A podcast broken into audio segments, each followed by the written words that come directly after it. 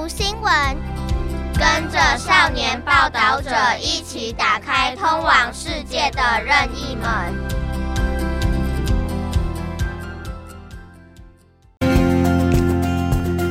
รับฟัง The Reporter เปิดโลกทัศน์ใหม่ให้แก่เยาวชน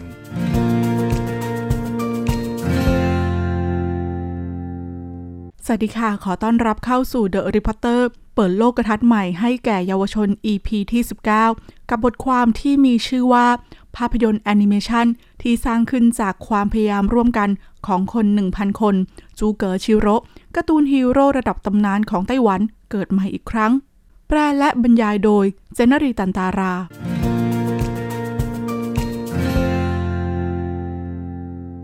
เมื่อวันที่ 24 มกราคม ปี 2022 เยเจียหลงยืนอยู่ในโรงละคร Ambassador Theater ไทเป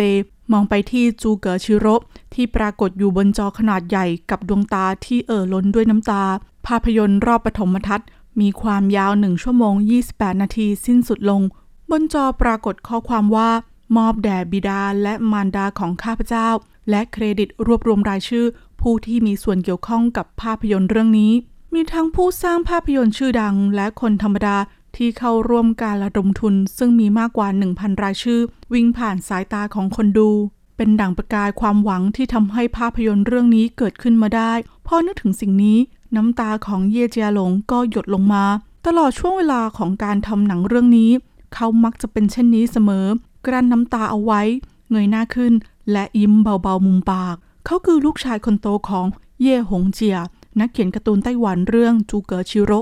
ช่วง 10 ปีสุดท้ายของพ่อแกอ้างว้างมาก เพลงถงเนียนเป็นสิ่งเดียวที่อยู่เคียงข้าง จูเก๋อชิโร่เป็นจินตนาการในวัยเด็กของคนยุค 50 แต่พอเข้าสู่ช่วงทศวรรษ 1960 และ 1970 สภาพสังคมการเมืองของไต้หวัน ตกอยู่ภายใต้กฎอายการศึก และระบบการตรวจสอบ การตีพิมพ์หนังสือการ์ตูนถูกจำกัดทำให้เย่หงเจีย และนักเขียนการ์ตูนคนอื่นๆ ในรุ่นนั้น ถูกลืมเลือนจากยุคสมัย มีเพียงเนื้อเพลงในเพลงทงเนียนของหลัวต้าโยที่ยังเก็บรักษาความทรงจำของทุกคนเอาไว้ เป็นเวลานานหลังจากที่เย่หงเจียเสียชีวิต ไม่มีคนในครอบครัวคนไหนกล่าวถึงจูเก๋อชิโร่อีกเลย เย่เจียหลง ลูกชายคนโตที่กำลังเรียนอยู่ที่สหรัฐอเมริกาในขณะนั้น ไม่เคยเอ่ยว่าตนเป็นลูกชายของเย่หงเจีย เป็นสิ่งที่ลูกชายคนนี้รู้สึกละอายใจที่สุด เมื่อมองเห็นพ่อที่ถูกโดดเดี่ยวและหมดหนทาง ในปี 2017 คณะละครกังหันลมกระดาษ ได้นำการ์ตูนเรื่องจูเกอชิโร่มาแสดงเป็นละครเวที ในตอนนั้นเย่เจียหลงที่นั่งอยู่ด้านล่างเวทีเห็นว่า ถึงแม้เวลาจะผ่านไปกว่า 61 ปี แต่จูเกอชิโร ยังคงส่องแสงเปล่งประกายในดวงตาของเด็กๆในยุคนี้ เขาจึงเผชิญหน้ากับความรู้สึกผิดหวังปนเศร้า ในส่วนลึกของหัวใจตัวเองอย่างกล้าหาญและเริ่มโปรเจกต์การนำจูเก๋อชิโร่มาทำเป็นแอนิเมชัน3มิติโดยแฟนคลับรุ่นเก่าของจูเก๋อชิโร่กลายเป็นเหล่านางฟ้าและเทวดาที่ช่วยสนับสนุนทำให้ในปี 2022 ภาพยนตร์แอนิเมชัน3มิติเรื่องจูเก๋อชิโร่ Hero of Heroes ซึ่งผสมผสานระหว่างการ์ตูน ละครเวที และเทคโนโลยีแอนิเมชันได้ถือกำเนิดขึ้น ไม่เพียงเท่านั้นหลังจากที่ภาพยนตร์แอนิเมชันเข้าฉาย เย่เจียหลงยังได้ลงนามกับกระทรวงวัฒนธรรม แสดงเจตจำนงบริจาคของที่ระลึกทางวัฒนธรรม โดยวางแผนมอบต้นฉบับ และสิ่งของทั้งหมดของบิดา ให้แก่พิพิธภัณฑ์การ์ตูนแห่งชาติ เยจียหลงไม่เพียงหวังว่าจูเก๋อชิโร่จะกลายเป็นฮีโร่ในใจของเด็กๆไต้หวันอีกครั้ง แต่ยังมีความมุ่งมั่นผลักดันอุตสาหกรรมแอนิเมชันในประเทศให้เติบโตเช่นกัน ก่อนที่ภาพยนตร์เรื่องนี้จะเข้าฉายเป็นเวลานานกว่า 30 ปีที่ตระกูลเย่ไม่เคยเอ่ยถึงจูเก๋อชิโร่ไม่ใช่ว่าพวกเขาไม่อยากพูดถึง แต่ไม่กล้าพูดเสียมากกว่า เย่เจียหลงบอกว่าจูเก๋อชิโร่มีความสำคัญต่อครอบครัวเรามาก แต่ก็นำมาซึ่งบาดแผลทางจิตใจมากเช่นกันในปี 1966 หลังจากที่รัฐบาลประกาศใช้ระบบตรวจสอบการ์ตูน การ์ตูนพิลึกพิสดารถูกแบนการ์ตูนไต้หวันเข้าสู่ยุคมืด ตัวเอกในการ์ตูนห้ามใส่หน้ากาก ห้ามปกปิดใบหน้า ห้ามมีสัตว์ประหลาด แม้กระทั่งของวิเศษก็ห้ามมี นักเขียนการ์ตูนถูกปิดกั้นจินตนาการ ไม่มีเสรีภาพในการวาดรูปอีกต่อไปทำให้การ์ตูนเรื่องจูเก๋อชิโร่ที่ลงในหนังสือการ์ตูนรายสัปดาห์ในขณะนั้น ซึ่งมีทั้งหมด 8 ตอน ถูกสั่งห้ามและทำลายทิ้ง ส่วนการ์ตูนที่หลงเหลืออยู่ในตลาดก็หายากไม่มีฉบับสมบูรณ์ เย่หงเจียเป็นนักเขียนการ์ตูนยุคแรก ๆ ของไต้หวันที่มีชื่อเสียงโด่งดัง ในปี 1956 เขาได้สร้างจูเก๋อชิโร่ตัวละครที่มัดจุกสองข้างบนหัวขึ้นมา นับตั้งแต่นั้นเป็นต้นมาจูเก๋อชิโร่กลายเป็นจอมยุทธน้อยผู้โด่งดัง และการ์ตูนเรื่องนี้ยังกลายเป็นการ์ตูนฮีโร่เรื่องแรกของไต้หวันอีกด้วย ในช่วงระหว่างปี 1958 ถึง 1970 จูเก๋อชิโร่สามารถเอาชนะแก๊งปีศาจ แก๊งงูดำ ปีศาจหน้ากากคู่ และกลายเป็นฮีโร่อันดับหนึ่งในใจของเด็กๆ ในยุคนั้น อย่างไรก็ดีในปีคริสต์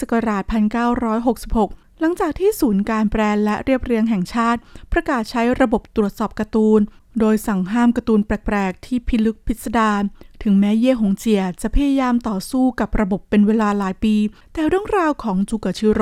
ก็จบลงอย่างกะทันหัน จูเก๋อชิโร่เกิดใหม่ในปี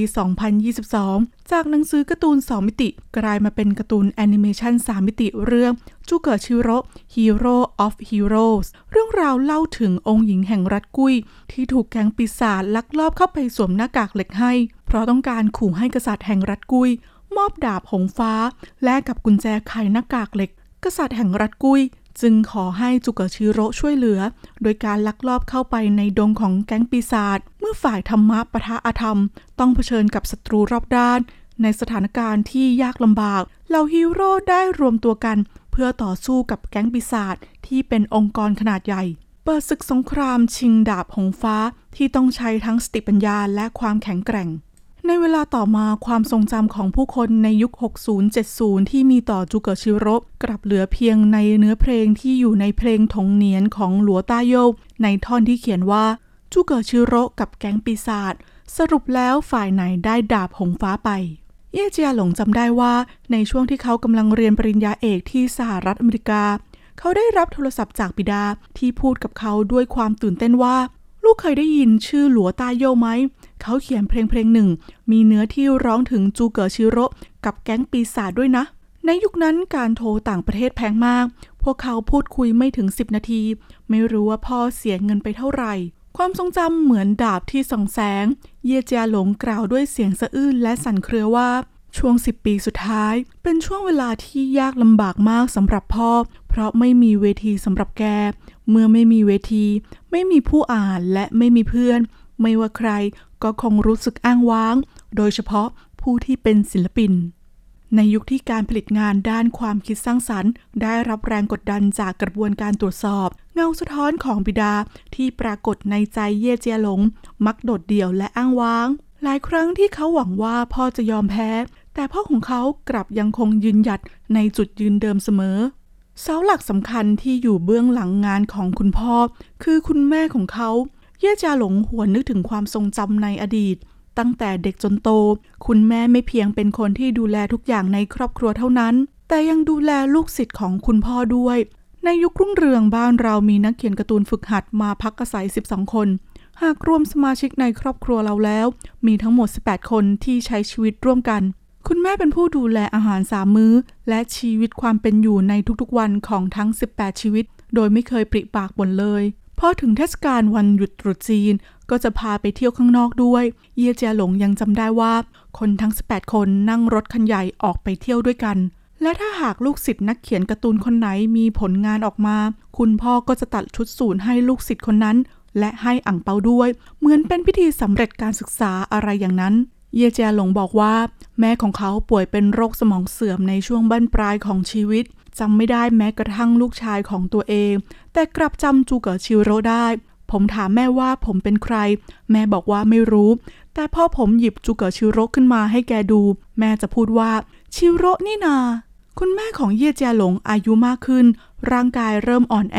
มีอยู่วันหนึ่ง คุณแม่บอกกับผมว่า สิ่งนี้นับจากนี้คงต้องฝากลูกแล้วล่ะ อผมดูจึงพบว่าสิ่งที่ท่านยื่นให้คือจูเกอชิโร่ในปี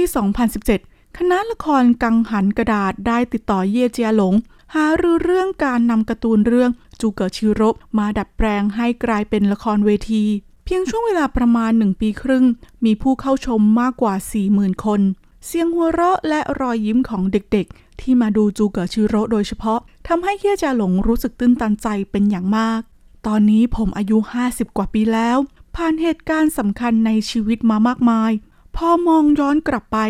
ถึงแม้ผมจะมีชีวิตที่ค่อนข้างดี แต่กลับช่วยเหลือพ่อ ช่วยเหลือจูเกอชิโร่น้อยมาก ผมแก่แล้ว แต่จูเกอชิโร่ยังอ่อนเยาว์ยังคงเหมือนเดิม ยังมีความกล้าหาญอย่างเดิม เย่จาหลงพูดด้วยน้ำเสียงสั่นเครือ จากนั้นเย่จาหลงจึงตัดสินใจ ทยอยเก็บเศษเสี้ยวที่กระจัดกระจายอยู่ทั่วทุกมุมโลกของจูเก๋อชิโร่เพื่อฟื้นฟูความสมบูรณ์ของจูเก๋อชิโร่เย่จาหลงได้เดินทางไปเยี่ยมเยียนนักสะสมในประเทศ และนำชิ้นส่วนของหนังสือการ์ตูนรายสัปดาห์ ที่มีจูเก๋อชิโร่หลงเหลืออยู่มาสแกน เพื่อกู้คืนเนื้อเรื่องเกือบ 99%ของการ์ตูนทั้งหมด นี่คือความปรารถนาสุดท้ายของเย่หงเจียผู้เป็นบิดาของเขา และกลายเป็นการเดินทางตามหารากเหง้าของเย่เจียหลง ในช่วงระหว่างการเยี่ยมเยียนนักสะสม ความทรงจำในวัยเด็กได้หวนกลับมาทีละนิดละน้อย เย่เจียหลงเล่าว่า ผู้ใหญ่เล่าเรื่องให้ฟังเยอะแยะมากมาย บางคนบอกว่าเคยเจอผมตอนที่ผมยังเด็ก บางคนก็บอกว่าเคยพูดเรื่องนั้นเรื่องนี้กับคุณพ่อ ตอนกลางคืนเย่เจียหลงนั่งอยู่หน้าคอมพิวเตอร์ ใช้โปรแกรมวาดรูปในคอมพิวเตอร์ ซ่อมแซมภาพวาดต้นฉบับของพ่อทีละเล็กละน้อย กลายเป็นคอลเลกชันที่มีทั้งหมด 100 เล่ม อย่างไรก็ดีแค่การออกแบบตัวละครของแอนิเมชันก็ใช้เวลากว่า 1 ปี จึงจะได้ข้อสรุป โดยในส่วนของการเคลื่อนไหวร่างกายของตัวละคร ได้ใช้เทคโนโลยีตรวจจับการเคลื่อนไหว โดยเชิญนักแสดงละครเวที 12 คนทำการแสดงจริง และใช้เซ็นเซอร์ตรวจจับการเคลื่อนไหว ที่ติดอยู่บนร่างกายของพวกเขา นำเสนอฉากการต่อสู้ของจูเก๋อชิโร่กับแก๊งปีศาจ ใช้เวลาในการผลิตยาวนานถึง 5 ปีแอนิเมชัน3มิติเรื่องจูเก๋อชิโร่ Hero of Heroes จึงถือกำเนิดขึ้นจูเก๋อชิโร่ Hero of Heroes เข้าฉายในปี 2022 ขึ้นแท่นหนังดีในช่วงเทศกาลตรุษจีน จูเก๋อชิโร่ได้กลายเป็นฮีโร่ในใจของเด็กรุ่นใหม่อีกครั้ง ในตอนนั้นเย่เจียหลงมีเพียงตัวคนเดียว ปี 2019 เมื่อเขาเริ่มทำแผนการระดมทุน มีผู้เข้าร่วมมากมาย ตั้งแต่เพื่อนร่วมชั้นอนุบาล ประถม อดีตประธานศูนย์ภาพยนตร์และสื่อโสตทัศน์แห่งชาติไต้หวัน อูเนี่ยนเจินผู้กำกับชื่อดังของไต้หวัน หลิงอีจุนผู้เขียนบทภาพยนตร์ เลียวอี้สู้ผู้กำกับแอนิเมชันไปจนถึงคนธรรมดา แผนการระดมทุนของเหล่าฮีโร่ครั้งนี้ เติบโตและขยายกว้างขึ้นเรื่อยๆ โดยท้ายที่สุดได้รับการสนับสนุนจากผู้คนมากถึง 1,062 คนลิงเจ้าหลงเล่าถึงเบื้องหลังของการตั้งชื่อภาพยนตร์เรื่องนี้ว่า Hero of Heroes ซึ่งหมายถึงฮีโร่ของเหล่าฮีโร่ภาพยนตร์คือผลลัพธ์จากการทำงานร่วมกันของทีมงาน ก็เหมือนกับในภาพยนตร์ที่ทีมตัวเอกต้องช่วยกันต่อสู้ เพื่อเอาชนะแก๊งปีศาจจูเกอชิโร่คนเดียวไม่สามารถเอาชนะปีศาจได้ ต้องอาศัยความช่วยเหลือจากเพื่อนๆ และสิ่งนี้คือจิตวิญญาณที่คุณพ่อของเขาอยากถ่ายทอดเช่นเดียวกัน ไม่ใช่แค่พลังของเทคโนโลยีที่ทำให้ผลงานของคุณพ่อฟื้นคืนชีพลิงเจ้าหลงยังทำให้คุณพ่อของเขา ปรากฏตัวใน Hero of Hero ด้วย ราวกับเป็นตัวแทนของเหล่านักเขียนการ์ตูน ในยุคที่ถูกกดทับจากสภาพแวดล้อมของการเปลี่ยนแปลง เพื่อกล่าวว่า ฉันแค่คนวาดการ์ตูนเท่านั้น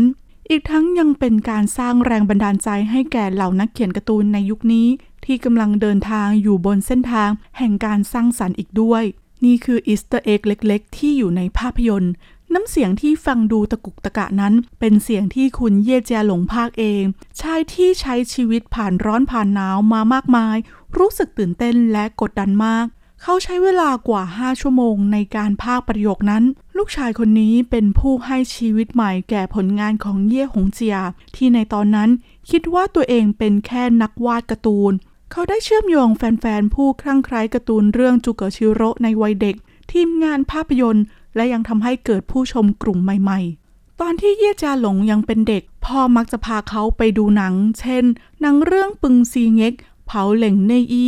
ภาพยนตร์แอคชั่นสัญชาติฮ่องกง ภาพยนตร์เรื่องก็อดซิลล่าเวอร์ชั่นขาวดำแล้วถามเขาว่า อ้าหลงหนังที่ลูกดูเมื่อกี้ยอดเยี่ยมตรงจุดไหน นี่คือคลังจินตนาการของพ่อในการวาดการ์ตูน และเป็นช่วงเวลาสั้นๆ ที่หายากยิ่งระหว่างเขากับพ่อ เย่เจียหลงบอกว่า คนในบ้านของเขาวาดรูปได้ทุกคน เขาเคยอยากวาดรูป แต่กลับถูกคุณพ่อห้ามเอาไว้ เส้นทางสายนี้ยากลำบากมากเกินไป